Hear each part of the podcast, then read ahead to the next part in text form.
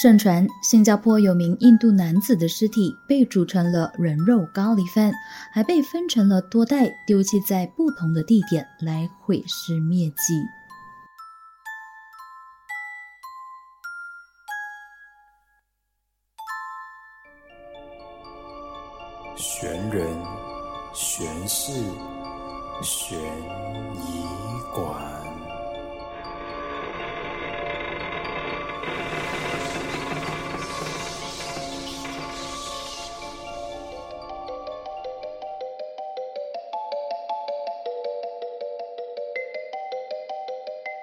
欢迎来到神人神事神医馆，我是馆主 Carmen。Hello，我回来啦，健康的回来了。上一个星期呢，就因为生病没有更新到，所以先在这里和大家说声抱歉。现在呢，身体已经好多了，休息了一个多星期之后，感谢大家的关心和慰问啊。那话说，我是在前个星期五就到医院去割了一颗长在我额头上面的脂肪瘤，算是一个小手术啦，我就以为是小 case 会没事的，结果不知道是不是就是挨了那一刀的关系，抵抗力整个就变弱了。回到家之后呢，就感冒，然后咳嗽，咳到我的肺都要掉出来了，很辛苦。不过很庆幸的就是不是 COVID 那一点。我本身呢也很担心，每一天都在验呢，因为我可以说是防疫小达人啊。他说我到现在是还没有中过的哈，所以我是还蛮怕的，因为我听我身边一些确诊过的朋友都说啊，确诊很辛苦啊，会怎样怎样怎样这样子。那好了，这里就和大家简单的说一说，那也希望大家都能够身体健康的，平安健康最重要。言归正传，前几集呢就带大家几乎绕了亚洲一圈了。我们说了泰国、台湾、中国、香港、日本、韩国等等的案件，那这一集就来和大家说说新加坡，我国家的邻居。那我们在第一季的时候呢，就说过了澳门八星饭店的人肉叉烧包。第二季的时候呢，就说了新加坡一个亚龙巴鲁四头谋杀案，不知道大家还记不记得啊？那这一季找来的这个案件呢，可以说是这两起案件的 mix 混合体。什么意思呢？就是它同样都是发生在八十年代的案件。最后呢，都是以悬案来结案，就是找不到凶手。而这起案件有关死者的尸体，就相传被凶手做成了人肉咖喱饭，并且成为了新加坡著名的都市传说。那这起案件呢，最后为什么会变成一起悬案呢？谁又这么重口味，杀人之后还这么有空把它弄成了咖喱饭呢？事不宜迟，现在就带大家一起回到八十年代初的新加坡，去看看当时到底发生了什么事情。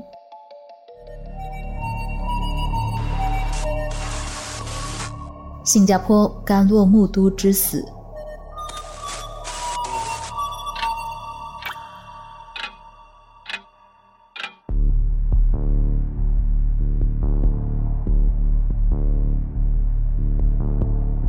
是的，这一集要说的案件呢，是新加坡甘洛木都之死，也被称为新加坡人肉咖喱饭案件，是非常著名的一宗失踪悬案。而揭开这一宗案件的人，是在警界工作了十七年的刑事侦探局特别罪案调查组的探员阿拉马来。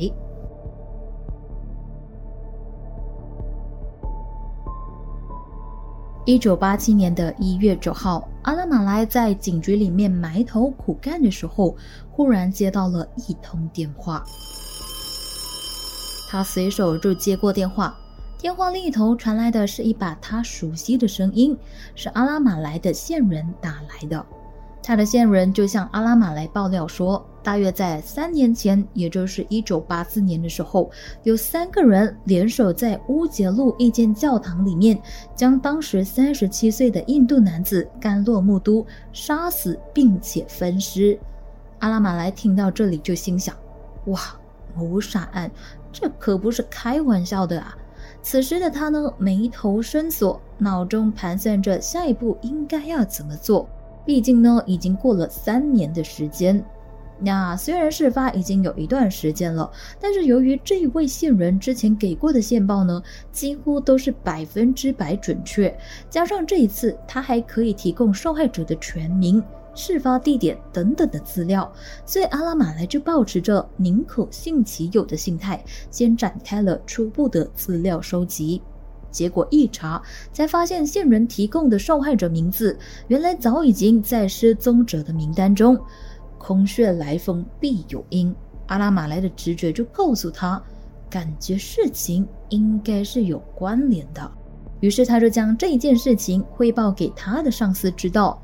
在得到上司的支持之后呢，阿拉马来就调派人手一起展开深入的调查。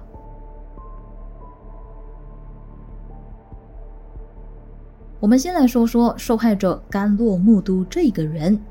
但洛木都失踪时三十七岁，是一名从印度到新加坡工作的客工，之后呢，更在新加坡结婚生子。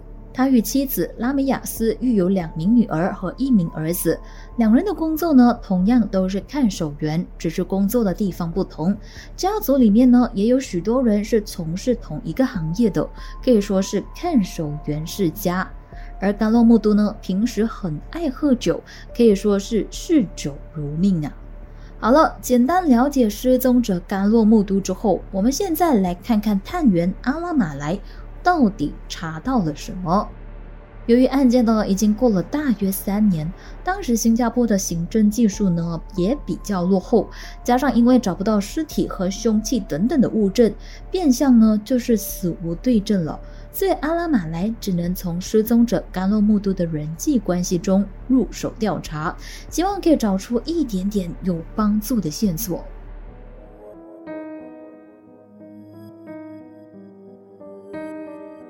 最亲近的枕边人就是凶残无比的凶手。探员阿拉马来在调查之后发现，原来在三年前，也就是一九八四年的十二月十八号的时候呢，甘洛木都的妻子拉美亚斯就曾经到警局报案说，她的丈夫呢在十二月十二号的时候告诉她要前往马来西亚的云顶酒店度假。之后便失踪了。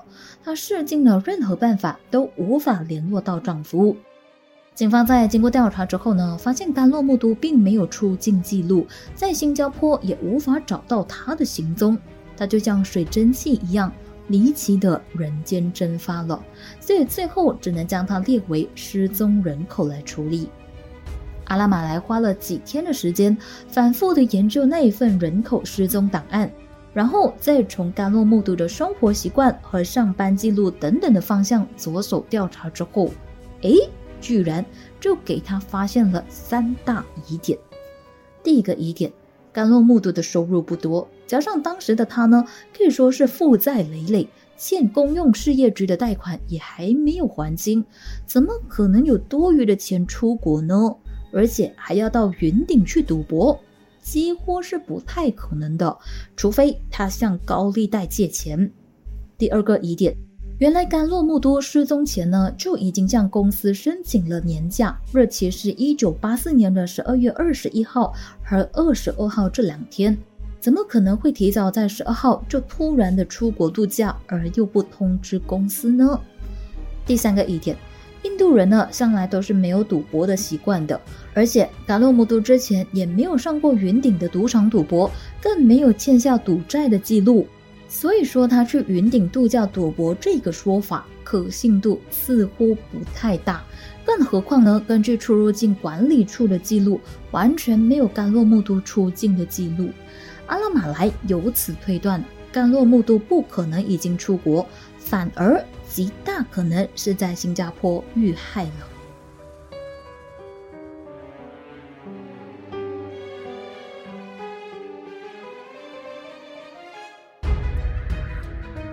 虽然得到的线索并不多，调查也进入了焦灼的状态，但是阿拉马来探员没有放弃。这次，他打算从甘洛木都的家庭背景入手。在经过深入调查之后，阿拉马来发现甘洛木都平时除了嗜酒如命，酒品还相当的差。他经常在酒后借故殴打妻子拉美雅斯，而拉美也曾经多次因为家暴问题而带着三名子女一起离家出走，直奔娘家求救，所以导致女方的家人和甘洛木都的关系变得相当的差。间中，拉美的三名兄弟因为看不过拉美被丈夫家暴，曾经上门找过甘洛木都理论。有时谈判到激烈处的时候呢，更演变到几乎动手互相殴打的地步。如此水火不容的家庭关系啊，就让阿拉马来探员怀疑甘洛目睹的妻子拉美是否与她丈夫的失踪案有关。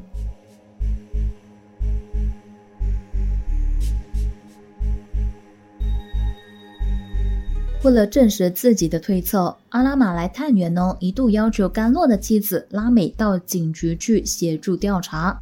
拉美在录取口供的时候呢，表现得支支吾吾的，态度也十分的不寻常，似乎有意在隐瞒着什么东西。虽然妻子拉美提供的口供呢有用的线索并不多，但是从妻子闪闪烁烁的表情来看呢，就让阿拉马来探员更加的相信。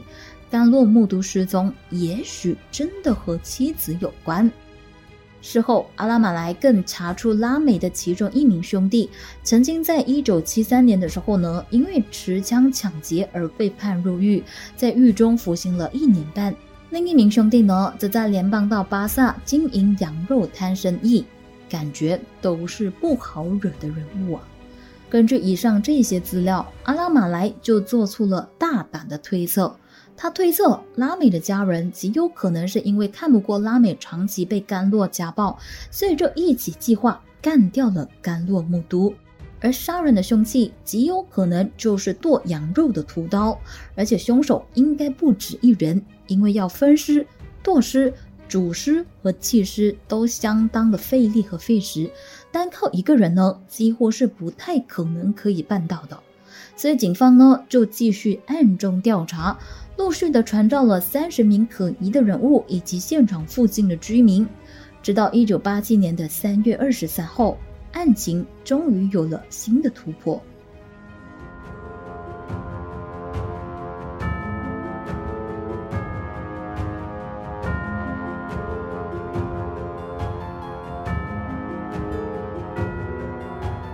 警方认为他们手上握有足够的证据，于是就在二十四号的凌晨两点，带同多名的警员分成五个小队，分别突击拉美家人的五个住所，拘捕了涉案的八名嫌犯，当中包括了甘洛木都的妻子拉美雅斯，拉美的三名兄弟分别是三十六岁经营羊肉摊的拉米，三十一岁的度假屋看守员罗摩野。二十八岁案发现场乌杰路教堂看守员钱德拉，以及他们三人的妻子，还有拉美五十四岁的母亲萨米。整个行动呢，历时七个小时，可以说是相当大的一个大规模执法行动。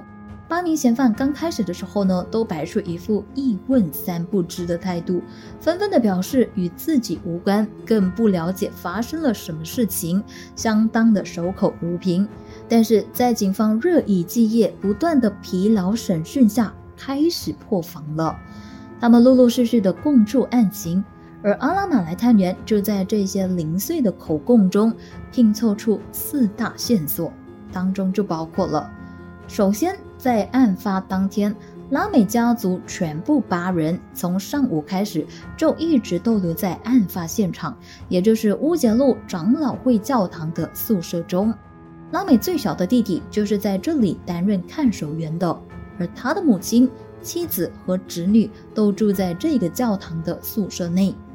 第二，同一天的中午，三名七舅呢先行离开了教堂，而拉美和其他的嫂嫂和弟媳则留在宿舍内。第三，当天中午过后，三名七舅和失踪的甘洛木都乘搭同一辆德士回到教堂。第四，当晚八点，甘洛木都怀疑遭人用武力制服，在这一天之后，就再也没有人见过他了。也就是说，他们极有可能是有计划将甘洛木都引到教堂去，然后再将他杀害的。警方通过八名嫌犯的口供，还原出案件现场的情景。被引到教堂的甘洛木都呢，被嫌犯武力制服之后，先给人用铁棒给击昏，敲碎了他的头盖骨，然后再将尸体切成小块。为了要掩人耳目，随后嫌犯呢将尸块加入咖喱和米饭一起烹煮。等尸块被煮熟成为咖喱饭之后，他们就将它分装成十几包，再由三名七舅沿着教堂附近的乌节路和槟榔路一带丢弃在垃圾桶内，以便达到毁尸灭迹的目的。这样一来呢，就算有人发现，也只会以为有人在丢弃剩余的饭菜或者是厨余，根本呢就不会有人将人肉和咖喱饭联想在一起。而在经过警方的调查之后，证实当时确实有清洁工人在那一带的垃圾桶内发现有多包的咖喱饭。案发过程呢，虽然已经被拼凑出来了，但是就是缺乏了一些有力的物证来指控嫌犯，譬如说那个用来击昏甘洛木都的铁棒、分尸的凶器、煮尸的大饭锅，以及装人肉咖喱饭的黑色塑料袋和垃圾桶等等。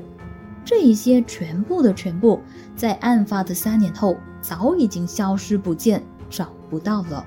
再加上最重要的物证，也就是甘洛木都的尸体，可能也已经随着一包包的咖喱饭被填埋在新加坡的垃圾场内了。即便如此，阿拉马来探员呢，还是认为拉美一家的犯案动机相当明显。很大机会呢，可以在无法寻获尸体的状况下，将他们八人定罪。事关在新加坡的历史上啊，就曾经出现过无尸判死刑的案件，那就是发生在一九六三年的酒吧女郎石菊清被杀案。虽然石觉清的尸体呢，最后还是石沉大海，但是控方却利用了环境证据，成功将被害人的情夫洪山妮控告谋杀罪成，将凶手送上了绞刑台。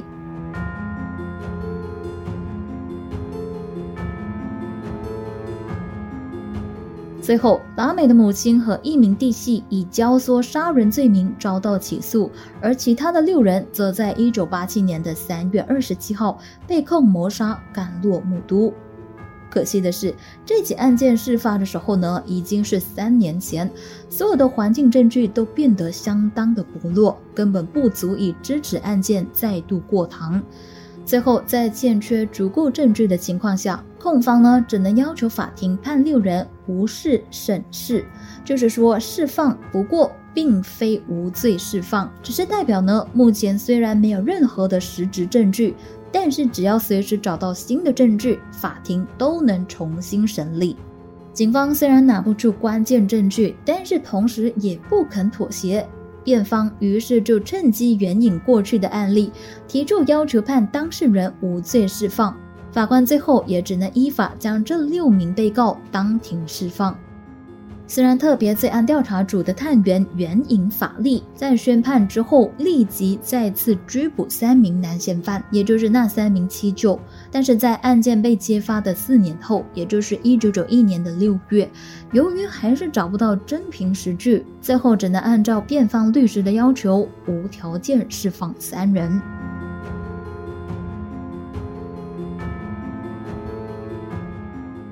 所以人肉咖喱饭是真的吗？虽然这起命案最后因为证据不足而以失踪悬案来画下句号，但是新加坡坊间却一直流传着关于拉美一家在谋杀甘洛木都之后，将他的尸体煮成人肉咖喱饭的说法，甚至有人还谣传那批咖喱饭被不知情的邻居吃下。所以这起案件也被称为人肉咖喱饭，而大马导演李天信也曾经以这起案件作为故事创作蓝本，翻拍成电影《恨之入味》。有人说看了就不敢吃咖喱饭了，有兴趣的听众朋友就可以去找来看看哦。好了，究竟传言是真的还是假的呢？无论是真还是假，从案件被揭发到现在，已经过了三十五年多了。甘洛木都至今呢，都依然是音讯全无。而新加坡的警方始终相信啊，失踪的甘洛木都肯定是遭遇到了不测，只可惜的是证据不足，无法替他找回公道。而我比较好奇的是啊，肉给凶手拿去做了人肉咖喱饭，那人骨呢？头颅呢？那些比较大的人体残骸呢？他们究竟是如何丢弃而又不被人发现的呢？这个死亡之谜恐怕永远都得不到解答了。因此，这起案件也成为了新加坡最惊悚的悬案之一。虽然事情过了三十多年，至今依然有不少人会提起，同时也成为了新加坡流传度相当高的都市传说。不知道你又相不相信呢？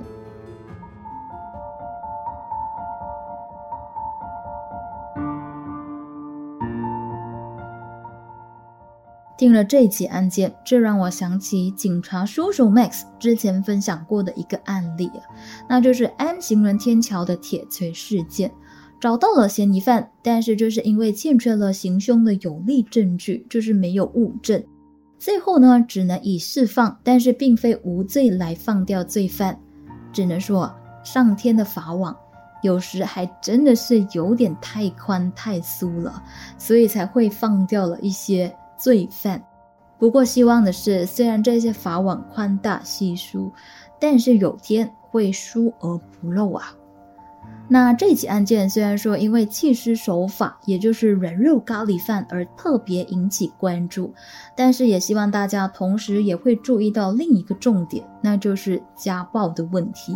这起不幸的案件为什么会发生？极大可能就是因为家暴的问题。被家暴的人不堪被虐待。他的家人也不堪看着自己的女儿、姐姐被虐待，所以才会想要将这一个家暴男给干掉。但是以暴制暴肯定不是最好的解决方法。如果你也遭受到家暴的问题，记得离开求助，千万不要心软，也千万不要做傻事，也千万不要觉得没有人可以帮到你，不要觉得世界上只有你一个人。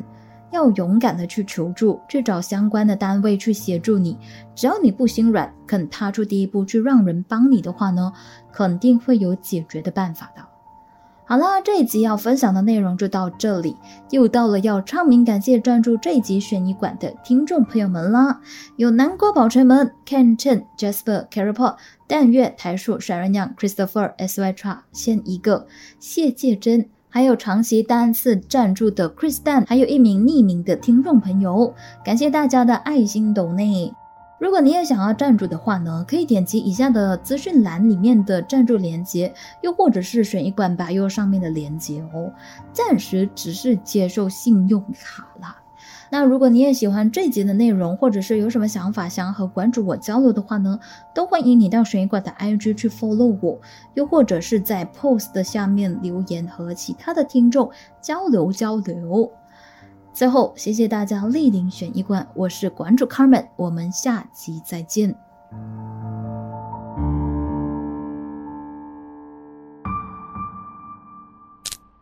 下集预告。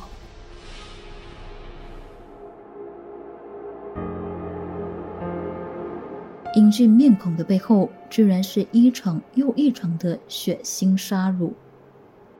美国最恐怖的连环杀手泰德·邦迪。